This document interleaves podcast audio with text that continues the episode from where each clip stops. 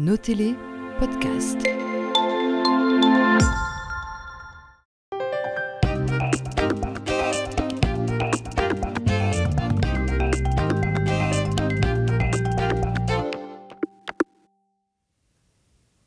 Madame, Monsieur, bonsoir, bienvenue dans votre émission Zone Franche. Ce soir, nous sommes en direct. En face de moi, dans le fauteuil rouge, s'est installé Vincent Delobel. Bonsoir Vincent. Bonsoir Jérôme. Bien installé Oui, parfait. Mm, merci. Alors Vincent, vous êtes éleveur euh, de chèvres à la, ferme, à la chèvrerie de la Croix de la Grise à Avines. Ar- euh, ardent défenseur de la cause paysanne, militant infatigable pour l'évolution des pratiques agricoles et grand pédagogue, euh, vous cherchez sans cesse à tisser des liens entre la population et les agriculteurs qui la nourrissent. Ça vous convient comme définition? Euh, oui, oui, peut-être un peu pompeux, mais ça me convient. Oui, bien sûr. Oui, Vous n'êtes pas porté sur votre personne. hein? Bon, beaucoup de choses à faire. ouais. Hmm. Alors, et pourtant, Mm. à 31 ans à peine, vous êtes déjà une figure euh, très connue dans la région. Vous êtes devenu un habitué des médias qui vous sollicitent beaucoup pour relayer votre expérience et vos combats, nos télés notamment. Pardon. Euh, dans l'actualité euh, récente, vous vous êtes fait porte-parole du monde agricole face aux groupes industriels et leur stratégie euh, dite de l'accaparement des terres. hein. On vous a beaucoup vu dans les médias parler Mm. de, de ces questions-là. Mais ce soir, ce qui nous intéresse, c'est avant tout d'explorer le parcours qui a fait de vous la personne que vous êtes. Ça vous Mm. convient? Oui, parfait. Hmm. Alors, vous êtes né en 1991, vous avez grandi avec les deux pieds dans la terre, dans une famille où le métier de paysan se transmet de génération en génération. Vous m'avez dit, euh, on a essayé de remonter un peu l'arbre généalogique, et chez vous, on est agriculteur euh, aussi- depuis aussi longtemps qu'on s'en souvienne. Euh, oui, sur certains côtés de l'arbre, effectivement, et sur les autres branches, voilà, au maximum sauté une génération, mais on est toujours resté, effectivement, dans, ancré dans le milieu agricole. C'est Mm. c'est plus très courant, des exploitations familiales aujourd'hui, on le sait, il y, en a, il y en a de moins en moins. Donc non seulement ça s'est transmis de génération en génération, mais en plus vous êtes toujours resté à peu près sur les mêmes terres? Euh, oui, euh, occuper effectivement euh, les mêmes terres et euh, les autres branches de la famille, finalement, être agriculteur sur Avine, sur Beclé, pas beaucoup plus loin. Ouais. donc oui, effectivement, c'est un ancrage assez fort. On imagine hein, que ça fait Mm. partie aussi de, de- de- de ce qui fait qui vous êtes aujourd'hui, de ce qui vous porte. Ces racines-là, elles sont importantes pour vous. L'attachement à la terre, il est, il est très présent.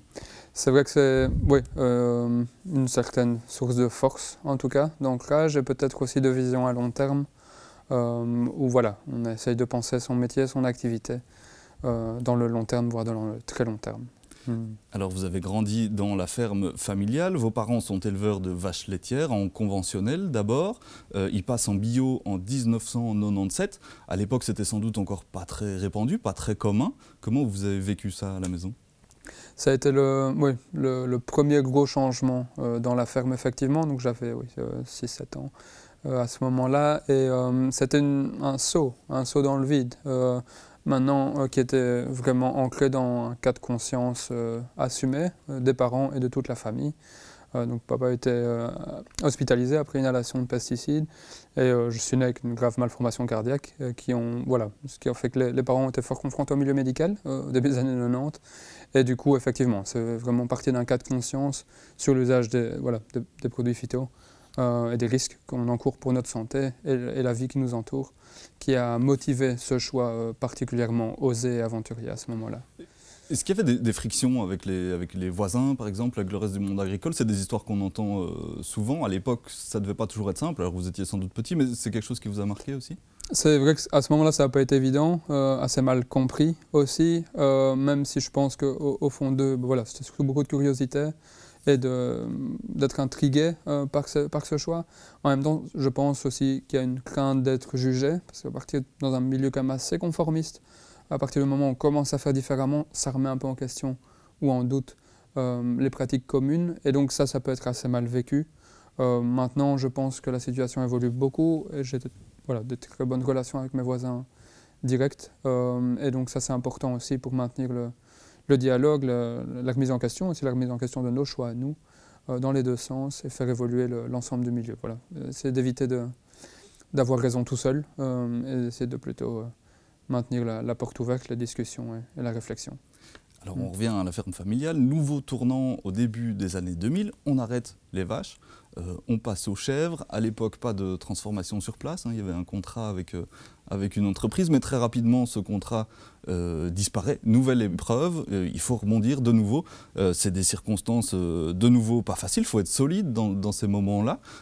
Comment ça se passe avec la famille? Vous avez 10 ans. Est-ce que vous connaissez tout ça? Est-ce que vous participez à cette aventure-là? Oui, de très près. Donc, comme, vous l'évoquiez, j'avais 10 ans quand, les chefs sont arrivés. hein, donc 150 chefs qui arrivent et qui remplacent les 45 vaches laitières que nous avions. Et donc ça, c'était voilà, un, premier gros changement. Et en fait, euh, j'ai très vite, très fort accroché avec ces animaux. Euh, J'aimais bien les vaches, mais c'est vrai que, voilà, surtout n'étant pas grand et à cet âge-là, les chèvres sont des animaux plus abordables aussi, moins, qui font moins peur, tout simplement.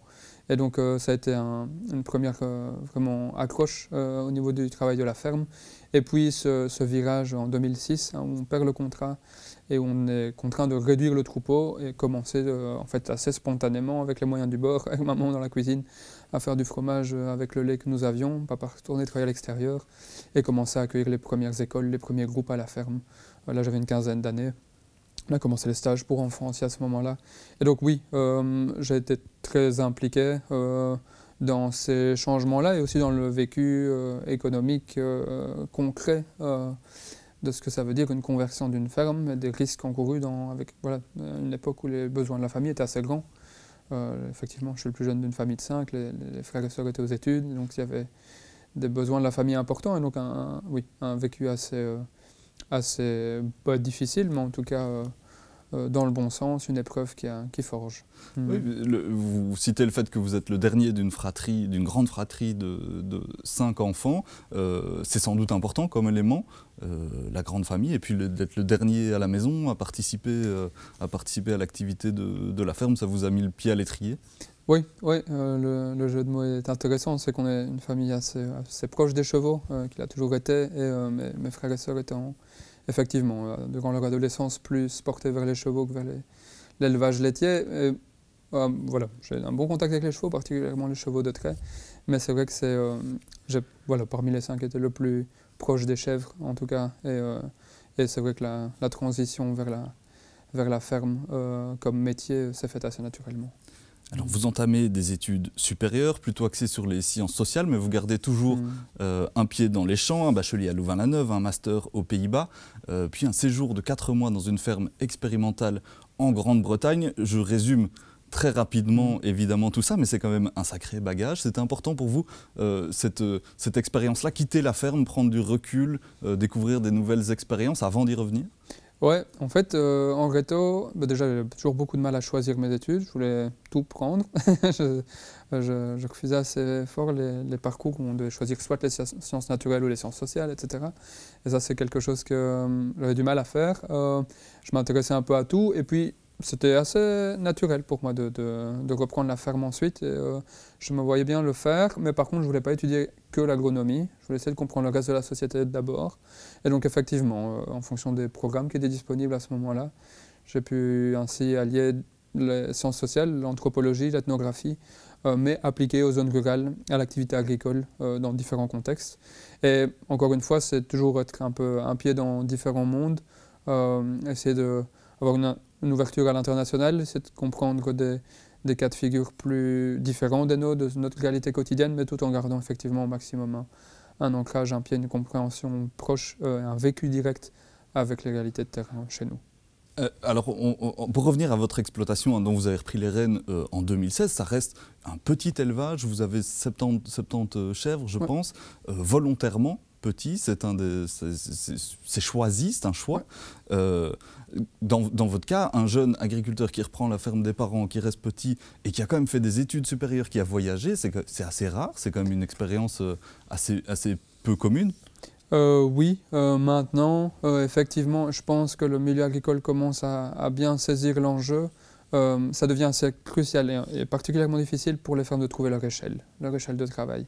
Et c'est vrai, euh, la ferme est toute petite, c'est la plus petite ferme du village d'Avine, on est sur une vingtaine d'hectares, euh, l'équivalent d'une dizaine de vaches, hein, 70 chefs, ça fait beaucoup dit comme ça, mais en fait c'est l'équivalent d'une dizaine de vaches. On travaille en autonomie alimentaire complète, on transforme tout le lait en, fromage, et donc oui, c'est un système de production finalement qui est assez petit en termes d'échelle, en termes d'hectares, de surface hein, ou d'animaux, mais par contre qui est assez intense en travail, où on, on cultive effectivement leur alimentation, on transforme sur place, on vend, on accueille le public. Euh, et donc finalement, c'est pouvoir générer beaucoup de valeur ajoutée et d'activité sur une petite surface, effectivement. Mmh. Et ça, pour moi, c'est vraiment important euh, de pouvoir créer de l'emploi et de la valeur ajoutée et la rémunération du travail agricole, euh, effectivement, sans s'emprisonner dans une trajectoire d'agrandissement de, sans cesse et d'innovation dans le sens d'adoption de, d'ensemble technologique qui nous dépasse. Euh, ça, je pense que c'est vraiment important de garder une, ferme à taille humaine et qui rémunère, dont la valeur ajoutée euh, générée rémunère le travail agricole. On sent que tout ça est très réfléchi. Hein. On dit que l'exploitation est petite, que c'est volontaire. Euh, c'est pas pour ça que c'est euh, que c'est artisanal. Enfin, ça, l'est aussi, mm. mais c'est très réfléchi, c'est très précis. vous l'avez vous l'avez évoqué. Vous êtes vous fonctionnez avec une autonomie fourragère. Mm. Il y, y, a plein d'aspects comme ça qui sont pensés. Et la question de de l'échelle aussi. Euh, mais je voudrais revenir un petit moment euh, sur cette période 2016. Donc vous reprenez la ferme familiale et en même temps, dans la même période, en tout cas, vous participez à une expérience quand même, euh, encore une fois, hors du mm. commun. C'est que régulièrement vous vous rendez à Genève au Palais des Nations. Vous pouvez nous expliquer un peu pourquoi? Mm. bah, Oui, c'est des, des, éléments de la vie qui se sont mis, mais où voilà, j'étais amené à, participer à un groupe de travail du Conseil des droits de l'homme sur l'élaboration de la négociation d'une déclaration universelle des droits des paysans, paysannes toute personne travaillant en zone rurale, donc pas que agricole. Euh, et donc, ben voilà, tout simplement, l'idée c'est que les marchés alimentaires se globalisent, on importe, on exporte de la nourriture de partout, etc. Mais par contre, les libertés et les protections euh, ne suivent pas, elles ne se, se, globalisent pas. Il reste, euh, on reste mis en concurrence des agricultures très différentes dans des continents différents qui voilà, euh, sont mises en concurrence et les personnes euh, qui exercent, qui portent cette activité ne sont pas protégées du tout, très peu, ou en tout cas vraiment pas de la même manière. Et donc ça, c'était vraiment important d'essayer d'avoir un texte de référence universel qui nivelle vers le haut les libertés, et les droits, les protections fondamentales des personnes qui nourrissent euh, partout, et aussi pour voilà, essayer de donner un cadre positif pour les jeunes agriculteurs, euh, parce qu'effectivement, on sent qu'on ne fût qu'en termes de revenus horaires, mais aussi en termes de protection sociale, de risques physiques, de charges physiques, on est en décalage complet avec le reste de la société. Et donc, c'est sûr que malgré toutes les bonnes volontés du monde, euh, la jeunesse, si on veut qu'elle s'intéresse à, l'agriculture, il faut, il faut un cadre et un peu plus de droits de liberté et de, protection de, de, leur vie, de leur personne aussi. Vous m'expliquez, hein, ce texte c'est une, une, déclaration, ça n'est pas euh, contraignant en tant que tel, mais c'est un premier pas et puis ça va quand même, euh, ça va quand même euh, comment dire, donner un, un guide, une certaine ligne aux, États, notamment dans l'élaboration dans des lois Exactement. Donc, ce n'est pas une convention, ce n'est pas un traité, c'est une déclaration. Donc, c'est un texte de référence qui n'est pas immédiatement contraignant, mais par contre qui indique la marche, la direction à suivre donc toutes les nouvelles politiques publiques, toutes les nouvelles lois, règlements qui sont élaborés euh, après la date de ce, vote euh, sont maintenant obligés d'aller dans cette direction-là et de veiller au respect, à la protection et à la réalisation de ces droits. Très bien. Alors on revient, on quitte Genève, on revient à Avine. Euh, alors déjà pas mal comme CV, on peut encore y ajouter quelques lignes. Donc élevage bio en autonomie fourragère, on transforme sur place, on vend en circuit court. Et en plus, vous l'avez évoqué rapidement, c'est une ferme pédagogique que vos mm. parents euh, avaient mise en place, que vous avez euh, bah, continué à faire tourner, mm. que vous avez entretenu. c'est quoi l'idée? Ça sert à rien d'être vertueux si on ne peut pas partager les connaissances? Euh, oui, et en fait avec différents publics, euh, vraiment de la prématernelle à l'UNIF, des, collègues agriculteurs jusqu'au enfin, voilà, au grand public aussi, aux non-initiés. Euh, pour moi, c'est vraiment important d'ouvrir les fermes. Hein, les fermes, sont, c'est un sacré touillage, une ferme, entre tout ce qui s'y produit, tout ce qui y vit, tout ce qui peut s'y passer. donc ça, c'est vraiment important pour moi de, voilà, de réouvrir les portes des fermes pour une meilleure compréhension mutuelle d'une part, et pour une meilleure évolution mutuelle d'autre part. C'est clair, c'est évident pour moi que les pratiques agricoles doivent continuer à évoluer, mais c'est tout aussi nécessaire que l'opinion du grand public euh, continue à évoluer dans sa compréhension de la réalité, de la, même stratégique, euh, mmh. euh, de leur, approvisionnement alimentaire, mais aussi la qualité, de la, santé de ce qu'ils mangent et de l'impact voilà, pour le reste de l'environnement autour, autour, de leurs habitations, etc. ça doit être un dialogue, mais qui doit être construit dans le long terme. Et maintenant, voilà, plus profondément et au-delà, c'est quelque chose qui m'attire beaucoup, c'est cette transmission effectivement du métier, notamment du métier d'éleveur, qui est quand même assez décrié dans l'opinion publique pour l'instant, notamment vis-à-vis des enfants et des jeunes et des ados. c'est ça peut être effectivement beaucoup de discours, de pensée, de réflexion, de technique, mais c'est aussi beaucoup de silence, d'observation, euh, de ressenti, euh, de, oui, de perception, euh, qui sont, c'est une posture, je pense, qui est très humaine, qui est souvent, oui, en rupture avec voilà, le, digital, avec le, monde de la communication, de, matraquage aussi publicitaire, etc. Là, c'est, un peu hors du monde, hors du temps, mais ça fait partie de la nature humaine et c'est quelque chose euh, dont voilà, les enfants, les ados et même voilà, toute personne, je pense, est à nouveau, enfin en tout cas c'est ce qu'on observe chez nous, le public qu'on accueille, euh, un très grand, une très grande attirance vers, euh, vers ça. Vous me parliez aussi de l'importance des marchés hein, qui restent un lieu de, de, contact direct entre les mmh. agriculteurs et les, les, les consommateurs, c'est mmh. un de vos lieux préférés? Ouais, ouais, ouais, clairement j'aime beaucoup, j'aime beaucoup tous les samedis matins effectivement euh, venir en ville, vendre mes fromages euh, sur une place qui est publique, euh, qui est ouverte, où il y a toutes sortes de productions. On n'est pas que des producteurs fermiers, pas que des producteurs bio, il y a, vraiment toutes sortes. Du coup, tout public, c'est le quartier de la gare et c'est un chouette moment d'interaction dans les deux sens, encore une fois. Et pouvoir ainsi, avec quatre tréteaux, deux planches, faire le lien le plus direct possible, le plus sain et le plus simple de, voilà, de la terre à, l'assiette. Et donc ça, c'est extrêmement important pour moi à, produire, reproduire, à défendre aussi, à promouvoir. Euh, je pense que si on veut effectivement nourrir un maximum de personnes euh, le plus simplement, le plus justement possible, euh, de manière la plus accessible, le marché reste vraiment un, lieu, un lieu stratégique. C'est un peu un fondement de la ville, c'est pas pour rien.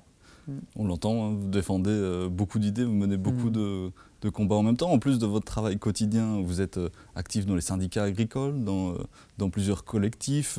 Vous, vous, participez encore aussi à la, à la recherche sur le, sur les, les, en, agronomie. comment, comment vous gérez tout ça en même temps? Il n'y a, mm. pas Netflix à la maison, j'imagine? Non, je n'ai pas de télévision non plus. Mais non, bah c'est assez cohérent finalement. C'est que c'est beaucoup de casquettes, beaucoup de bah, finalement, voilà, je, je ne suis qu'une personne et je, et je fais ce que j'ai à faire, un pied devant l'autre, et, et, on fait ce qu'on a amené à faire, tout simplement. Tout ne nous appartient pas. Très bien. Merci beaucoup, Vincent de Lebel, de nous avoir rejoints sur le plateau de Zone Franche. Nous, on se quitte ici. On se retrouve euh, très bientôt. Très bonne soirée sur nos télés.